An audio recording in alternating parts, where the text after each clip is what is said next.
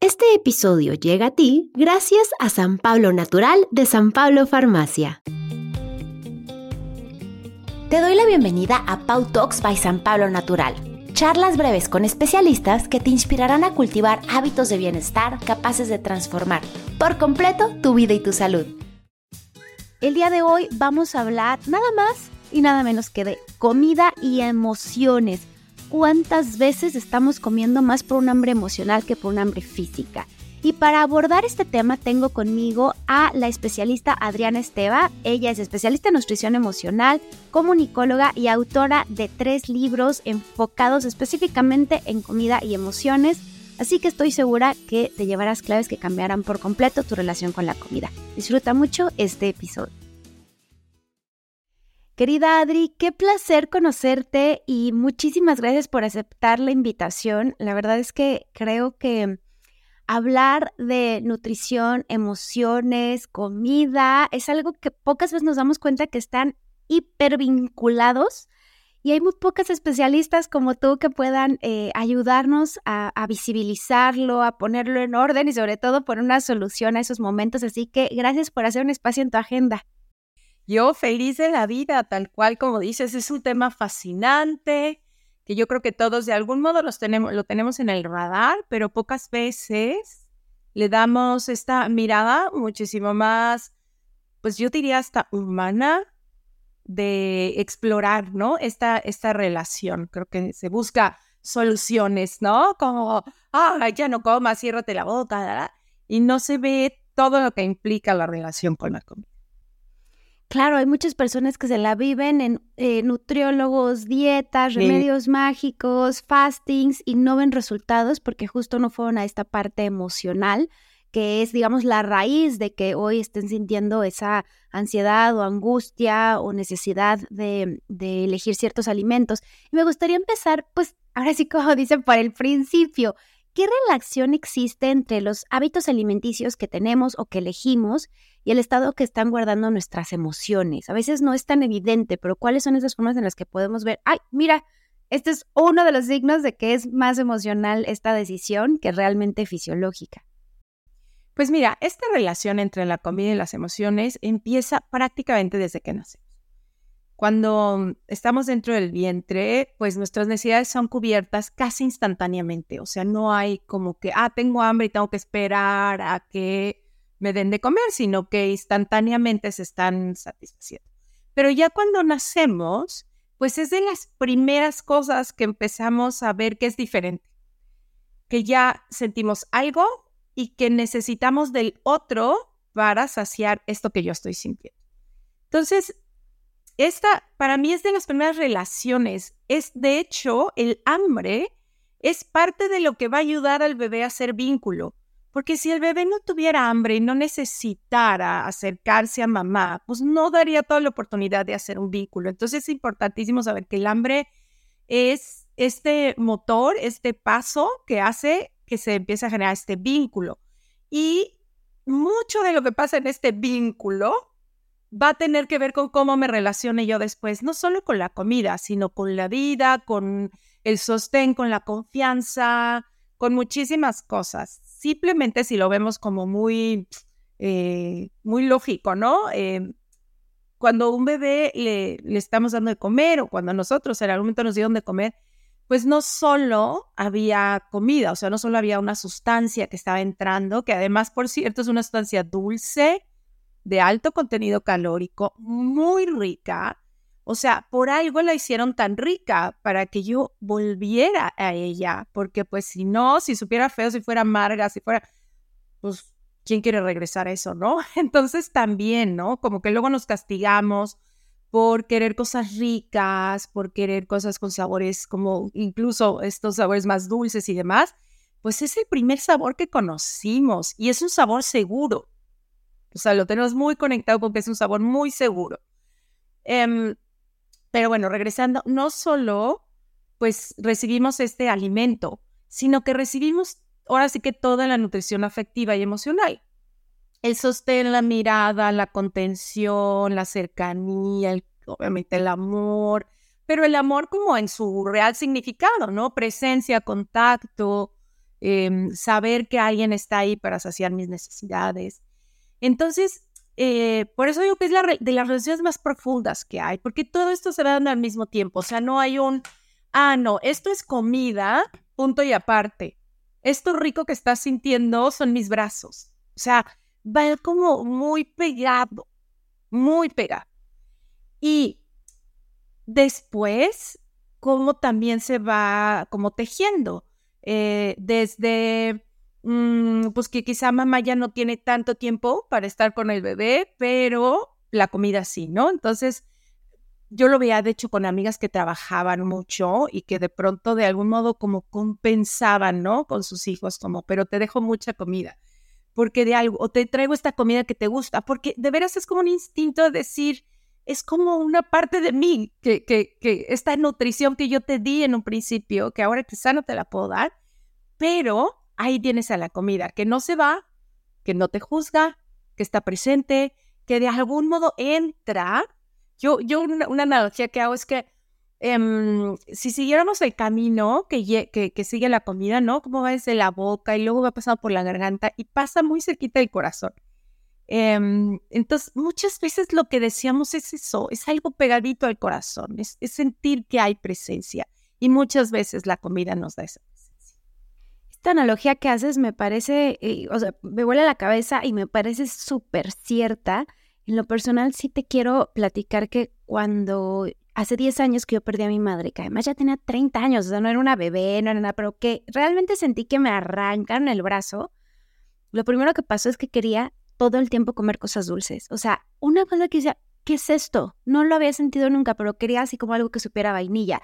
Y puras cosas dulces, era una sensación así de no puedo parar y nunca había tenido yo lo que es el hambre de madrugada, de bajar, abrir el refrigerador hasta que se murió mi mamá y que vivía sola y yo bajaba, abría el refrigerador y a buscar algo dulce. Y ahora que me estás diciendo esto, este, claro, quería así como que mi mamá viniera, me abrazara, ¿no? Y me apapachara y, y ella la forma más bonita que tenía de consentirme era cocinando rico y era cuidándome y justo esto que dijiste de si me tengo que ir, me voy y protejo toda la comida lista, deliciosa y así te cuido y te procuro. O voy al súper, te traigo todo lo que te gusta para mostrarte mi amor. Claro que así fue, claro que sí fue. Y ahora que soy mamá, creo que sin querer también me, cuando tengo que ir a una conferencia y estar todo el día afuera, lo que me aseguro es que tenga desayuno, comida, cena, todo listo, planeado, una sorpresa, unas galletas especiales. Y lo hacemos casi que instintivamente, Adri.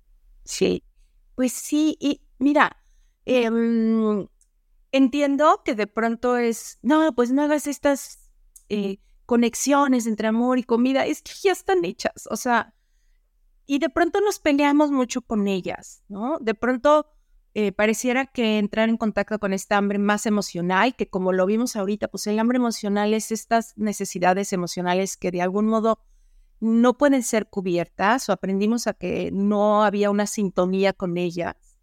Y entonces, pues las suplimos, o con la, digo, con la comida, con la bebida, con muchísimas otras cosas, ¿no? Pero la comida es como tan, tan íntima porque pues se vuelve nuestra química. Entonces, eh, la tenemos así como, ah, no, la, no, no comas por hambre emocional.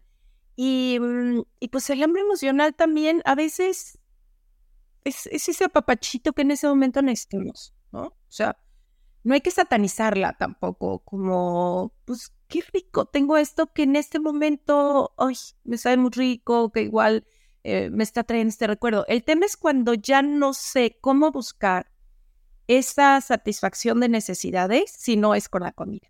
¿No? Justo esa era mi pregunta. ¿Cuáles son esas señales cuando esta hambre emocional ya puede volverse algo que me está afectando? Eh, digamos que ya no sea ese momentito de pues hoy toca, hoy hace frío, hoy me siento así como que con menos eh, energía y entonces se me antoja comerme un postrecito calientito y consentirme y tal. Y ¿Cuándo es cuando ya dices, espérame, aquí estás a punto de cruzar la línea de algo que ya hay que ver de forma, no sé si la palabra sea clínica, con un especialista como tú, para abordarlo.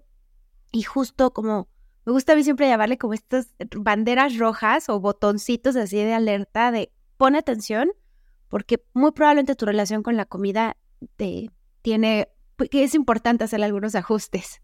Sí, pues mira, Creo que son varios. Uno de ellos es cuando comer me genera culpa. O sea, cuando ya cada vez que voy a comer tengo mucha culpa de qué comí, cuánto comí, este, ay, Dios mío, no, qué horror, ya pequé, ¿no? Ya cuando dices ya pequé, dices, madre mía, o sea, esto ya es moral, ¿no? Como, este, cuando sientes mucha culpa al comer, cuando sientes que de verdad, si no tienes esa comida, no sabes cómo estar contigo.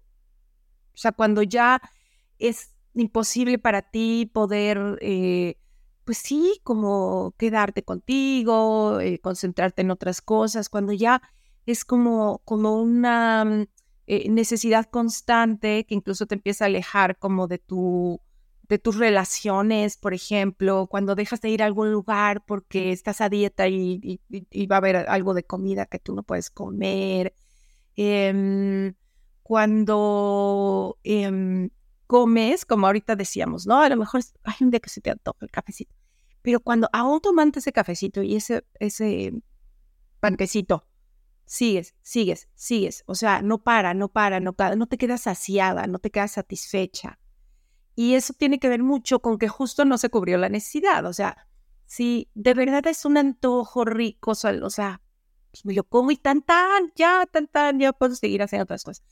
Pero cuando me como ese, pero acabo y siento que necesito el otro, pero necesito el otro, pero necesito el otro, pero necesito el otro, porque no se está cubriendo la necesidad. O sea, ahí es cuando te empiezas a preguntar, bueno, ¿realmente qué necesito? Yo eh, en mis talleres de pronto les las invito como eh, a hacerse ciertas preguntas, ¿no? Como una, ¿quién está comiendo? ¿No? La conciencia niño, la conciencia adulto. Que la conciencia niño, por ejemplo, es, em, es muy todo nada, em, es muy absoluta, ¿no? Oímos a los niños así como, no, me así a casa de mi amigo. Mi amor, viene de casa de tu amigo, ¿no? Pero pero siempre mm, soy el primero que van por él. Mi amor, había seis niños que ya se habían ido, o sea, ¿no? Como que es todo nada. Y entre más chiquitos más, ¿eh? O sea, si un bebé no está su mamá, la mamá no existe. Ese es, porque es esa conciencia, ¿no? Todavía no tiene la capacidad de, ser, de, pensar en abstracto, de poder ver procesos. Entonces, la conciencia niño es muy todo nada. Eh, la conciencia adulto tiene la capacidad de discernir. Entonces, pues cuando estoy en mi relación con la comida, tengo mi... ¿Quién come? ¿No? La conciencia niño, eh, que es todo nada, o como, o no como nada y ayuno, o me como todo lo que hay en el refri, ¿no? O no como nada entre semana, o no, pero el fin de semana, o sea, esto todo nada, ¿no? Em, también algo de la conciencia de es que es súper fantasiosa, la conciencia adulto toca más principios de realidad, la conciencia de niño no entiende procesos, la conciencia adulto sí. O sea, esa pregunta es, ¿quién está comiendo, no? Tu parte niña, tu parte adulta. La otra es como, ¿qué le estarías pidiendo a la comida en este momento? Y es increíble lo que vamos a encontrar, ¿no? Yo me acuerdo que me dio una época que igual cada vez que iba a salir, me paseaba por la cocina, ¿no? Y así como que abría una cosa y la otra, y hasta que me paré y dije, ¿qué le estoy pidiendo a esta comida? Y lo que me alcancé, o sea, me di cuenta que le estaba diciendo, no me dejes ir, no quiero salir, no quiero salir, agárrame, agárrame. Mientras yo esté comiendo no me voy a tener que ir, ¿no? Em, y así, o a lo mejor en, algunos momentos es de, necesito que me distraigas, por favor, necesito que me distraigas, ¿no? necesito em, como sentir que no puedo estar solo, exacto. Entonces, deberías abrir diálogo desde preguntarme qué necesito, me lo podría dar con, con algo más, qué estoy queriendo recordar, qué estoy queriendo olvidar, a quién estoy queriendo traer. Eh, son preguntas que nos podemos empezar a hacer, sobre todo, yo creo que todos sabemos, ¿no? O sea, cuando de verdad tenemos un hambre, hambre, que el hambre, hambre, eh, así le digo yo, bueno, un hambre más física, se siente más en el estómago. Em, si la dejamos pasar nos puede ya hasta doler la cabeza, pero por lo menos se siente en el estómago, que se empieza a ver cierto movimiento en el estómago. No es una regla, pero más o menos ocurre cada tres o cuatro horas. No es una regla, ¿no? ¿Quién? Pero pues nos puede ayudar como cierto parámetro. Em, es bastante más clara. O sea, como que digo, ay, tengo hambre, tengo ganas de, ay, no sé, un arrocito, y, ¿no? En cambio, el hambre emocional es como mucho más difusa, ¿no? Como quiero algo dulce pero salado, pero, pero, pero, pero quiero el pan, pero quiero, o sea, como que es mucho más confusa, mucho más ansiosa, em, como el hambre física es más acá en el estómago, el hambre emocional es más arriba, o sea, vas boca de estómago, boca, em, toda esta área más como de, de, la garganta, cuello, ¿no? Corazón, o sea, si nos empezamos a poner atención, habita mucho más en las partes altas y el hambre física habita más en, más en el estómago. Me encantan estas preguntas, pero esta de qué, qué le estoy pidiendo a la comida, creo que me lo voy a llevar y casi que tatuar para toda la vida, porque cuántas veces justo es eso, es como por ejemplo, yo ahora como madre y además profesionista, y que me pasa eso mismo, que de pronto me encuentro en la cocina a mediodía y es como, no, ni tengo hambre, no sé qué, pero creo que ahorita haciéndome esa pregunta mientras hablabas es, necesito un espacio que no tenga nada que ver con ser mamá y nada que ver con ser profesionista, y aquí lo voy a encontrar en lo que me preparo algo, pero hambre tenía. Esta pregunta me parece fundamental en esos momentos en los que nos encontramos ya allí y es como, pero ¿para qué? O sea, ¿de qué otra forma podría tener esto? Y claro, puedo meditar, o sea, se me ocurren múltiples formas, pero esa es como la de me escondo allí y tantito que nadie me vea, ¿no? O sea, que nadie me pida una junta, que nadie me escriba por Slack y que nadie me grite por un segundo, ven, ¿no? Entonces, eh, creo que es una pregunta fundamental. por favor, escóndeme. No quiero estar para nada. Casi, ¿no? O sea, no quiero estar para nadie ahorita. Cinco minutos, cinco minutos de break. Quisiera preguntarte, se acercan las, en el momento en que estamos grabando este episodio, se acercan las fechas de sembrina, en lo que, en lo que viene, pues desde la comida con la familia, las reuniones en la oficina, las reuniones con amigos, y entonces todas estas reuniones que están, la comida y la bebida son el centro.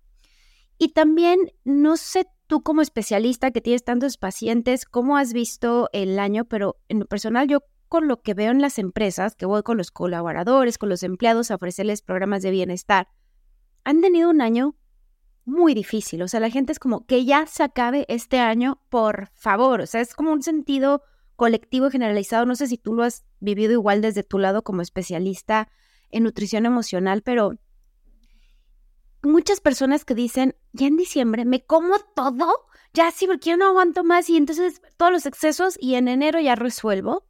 Y, hay hasta estadísticas de cuántos eh, kilos tienden a subir, eh, sobre todo las mujeres en esta época y entonces en enero que quieren compensarlo. ¿Qué podemos hacer para no caer en estas trampas de que en diciembre nos sentimos o solos o abrumados o hartos del año o perdidos y que en la comida justo buscamos una respuesta? Yo lo primero que siempre les digo, si no te quieres atracar en diciembre, no te amenaces con ponerte a dieta en enero.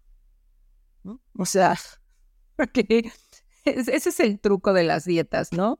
Em, ante la amenaza de restricción va a venir compulsión. O sea, es como una reglita. Así como uno más uno igual a dos, es restricción es igual a compulsión.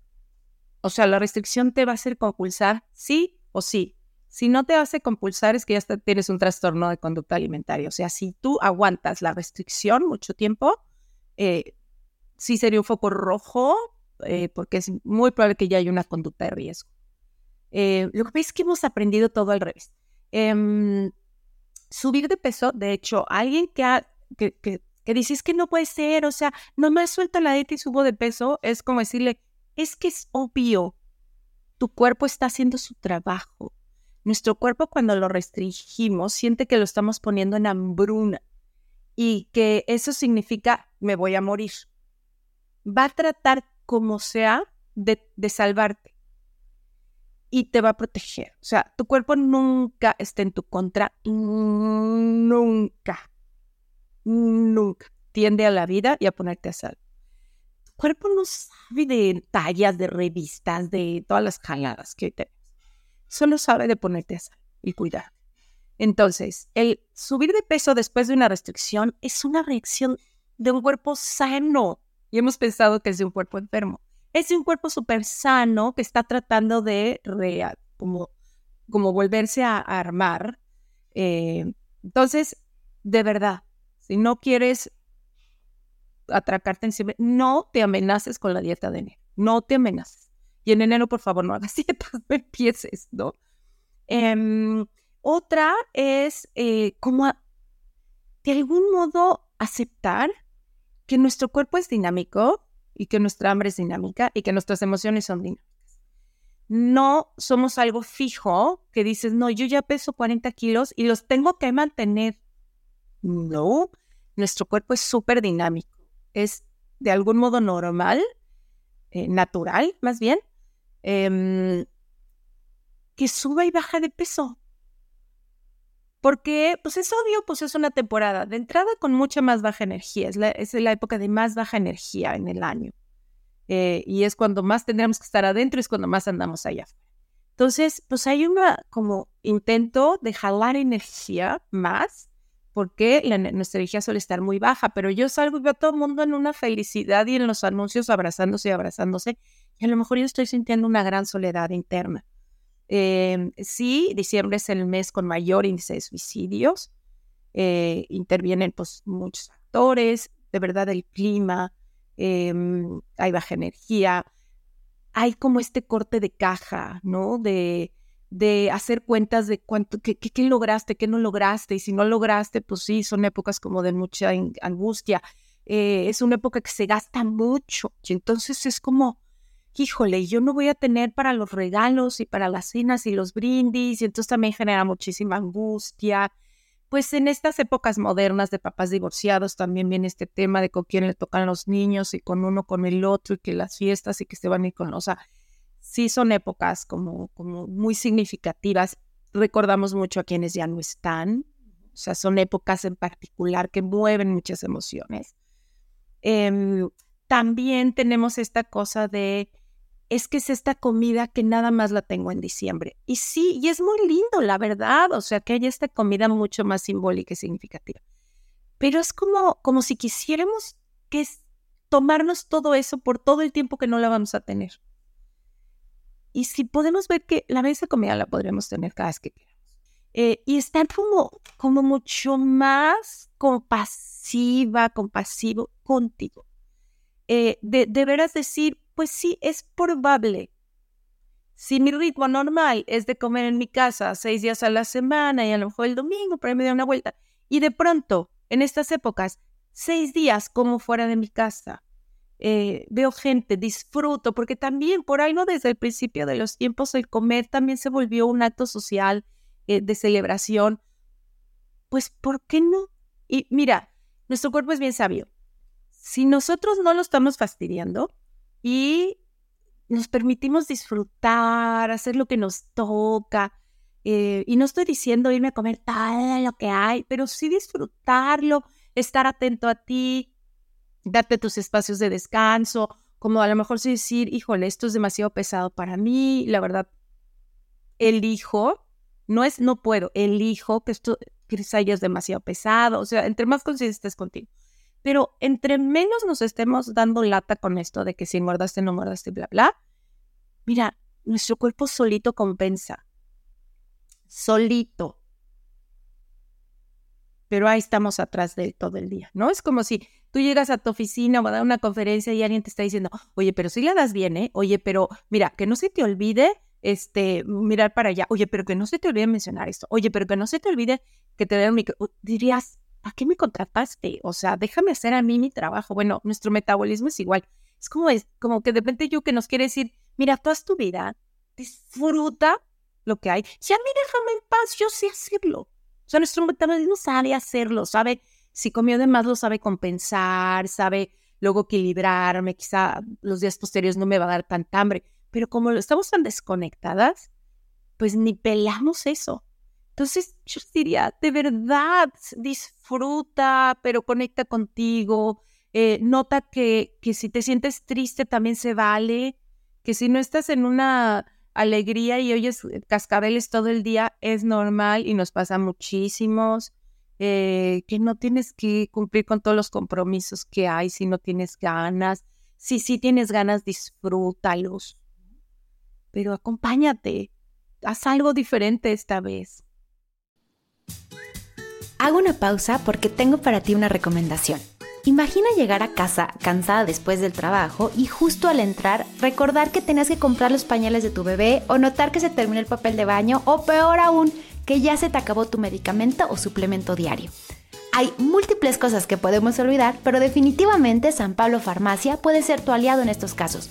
Solo descarga la app y santo remedio. Pide lo que necesitas y el envío es gratis. Y pon mucha atención porque los beneficios continúan.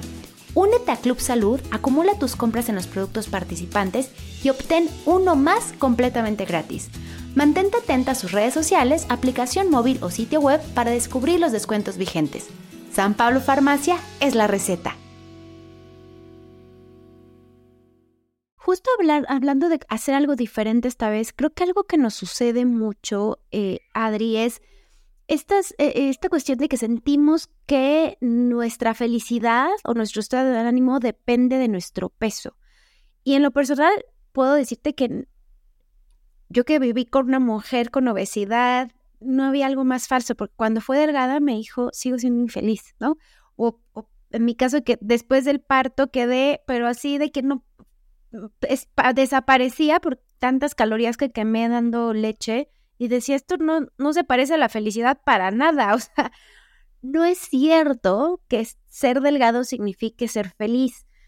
Quisiera que nos pudieras dar algunas claves eh, para justo eh, quitarnos esta ilusión de que nuestra, nuestro estado de ánimo dependa de la báscula, pero sobre todo, ¿cómo podemos crear una relación sana con nuestra imagen? ¿Cómo podemos comenzar a, a eh, hablarnos bien, em, en lugar de vernos en el espejo y que lo primero que ven es encontrar el defecto, vernos en el espejo y encontrar algo que nos guste. ¿Cómo, ¿Cómo se puede crear eso si venimos tantos años arrastrando un mal hábito que es atacarnos en la autoimagen? Sí, eh, pues mira, una de las cosas que pueden hacer, y es así, es como ya la pueden hacer ahorita, es dejar de seguir a cualquier persona que te esté generando esta, esta como ansiedad, ¿no? Este, ya bajé un kilo y el reto, y mírenme, y entrarse de baño. O sea, deja de seguir esas cuentas que te angustian, ¿no? El nutriólogo que te está diciendo que eres un reto, que cuidado con las calorías, deja de seguirlos. O sea, de verdad, y empieza a buscar más diversidad corporal. Hay páginas cada vez más lindas, eh, con diversidad corporal, em, con más visibilidad de diferentes tipos de cuerpo, porque sí, o sea, si nuestros ojos ven algo, algo, algo, por eso nos pasa que cuando vamos a otro país no entendemos nada porque nuestros ojos no conocen eso, ¿no? Y, y todo lo que sea extraño es como, como que malo, ¿no? Entonces, estamos tan acostumbrados a estas imágenes que cuando vemos imágenes reales, de mujeres reales, es como si las que estuvieran mal son las reales. Entonces, una, como pudiendo acostumbrar a tus ojos a la diversidad corporal, ¿no? Eh, otra es em, como poner atención en lo que realmente le hace bien a tu cuerpo. Porque si bien el bajar de peso no es lo que te va a dar ni la salud ni la felicidad, sí el, el cambio de hábitos sí te lo puede hacer. O sea, yo puedo sentirme mucho mejor eh, tomando agua y eso va a traer una mejora en mi salud y no necesariamente me va a hacer perder, peso, ¿no? O sea, no necesariamente la salud va a venir si lo pierdo, sino en que yo cambié el hábito y hoy me siento mucho mejor, más ligera, hidratada, entonces no me duele la cabeza, entonces tengo más energía, ¿no? Entonces, como empezar a, ponerle atención a este cuerpo vivo, eh, yo algo que, amo y en lo que cada vez me, me, me, pues busco especializarme más es como en en hacer mucho más contacto con esta parte somática, con la parte de un cuerpo vivo, con sus sensaciones, con maravillarme. Yo me maravillo todos los días en mi cuerpo, como decir, wow, ¿no? O sea, todos los días te despiertas, este, em, puedo digerir la comida que me como, o sea, estoy en un clima totalmente diferente al mío y te adaptas, o sea, como reconocer y poco a poco irnos maravillando con este cuerpo. Ahora, hay una cosa que se llama la aceptación radical, que es, bueno, si al principio al verte en el espejo solo puedes ver defectos, es como, acepto que hoy solo pues, estoy pudiendo ver defectos. Esa es la aceptación radical. Em, y poco a poco también puedo ir reconociendo que, ah, mira, y también puedo ver que tengo pies bonitos, ¿no? O sea, no forzarnos como a vete y ve lo bonita que eres, porque pues igual no, eso no está pasando. Entonces, como en esta, digo, mucha aceptación radical, que, que veo en el espejo, pues hoy no me gustan mis pompas, no, pues sí, no me gustan mis pompas, lo cual no hace necesario que yo me tenga que castigar. Pues no, no me gustan, es como si yo digo, es que a mí no me gusta tu pelo, entonces te lo voy a quemar. Bueno, que no te guste, pues, pues que no te guste, pero ¿por qué lo tienes que quemar, no? Em, entonces, eso, eh, de veras proponerte todos los días hacer algo para sentirte mejor. Comprarte ropa bonita ya hoy, ¿no? Porque también tenemos esta cosa como, me voy a comprar ropa bonita ahora que dejas. ¿Por qué no ahorita? O sea, es como decirle a alguien, te voy a amar el día que seas diferente. No, pues gracias, ¿no? Mejor no me ames, o sea. Es como castigar a una parte de nosotros que es la que hoy vive por esperar a que venga otra que no, que no existe. Entonces es como a esta que soy, a esta que soy, le pongo la ropa más bonita, a esta que soy hoy, eh, le busco, no sé, este, actividades que le gusten, porque tendemos a, como estar delgada es lo bueno, si no estoy delgada, entonces no merezco nada bueno. Me castigo, no voy a lugares, me trato pésimo, no me pongo crema en la cara, este, ¿no? Me pongo pura ropa horrible. Vamos a empezar, aunque sea por pequeñas cosas. Bueno, pues me pongo un aretito bonito y luego ya veo el aretito bonito y dice, digo, ay, mira, como que se ve muy feo con mi cara seca. Ay, pues me voy a poner tanta cremita para que combine con mi aretito bonito, ¿no? Y luego dices, ay, ay, tan bonita mi cara que ya no está seca. Voy a hacer algo con mi pelo que, mira, nunca me lo peino. Ay, mira, ya se ve muy bonito mi pelo, mi carita y mi, mi arete. Uy, creo que me voy a empezar a, em, no sé, a cuidar las manos, o sea, como poquito a poco invitarnos eh, a ir haciendo cosas por nosotros. ¿Sirven las autoafirmaciones en el espejo en esta etapa cuando te descubres que te estás hablando muy feo, que te estás em, atacando por tu físico? ¿Sirve decir, ay, qué bello mi piel o hoy me amo? Eh, ¿Suma en algo en, en esta en este proceso de cambiar la relación que estoy teniendo con mi imagen? Pues mira, puede ayudar, ¿no? Porque pues, de estar diciéndome horrorosa, ya por lo menos empezar a dejar entrar pensamientos diferentes. Sí, sin embargo, eh, yo lo que quiero mucho más es en hacer trabajo mucho más a nivel corporal, a nivel sensaciones, a aceptar quizá a ver, ahorita que me estoy viendo al espejo, porque yo me he puesto diciendo, qué bonita, qué bonita, y por dentro tengo un nudo en el estómago y tengo unas ganas de desgarrar algo.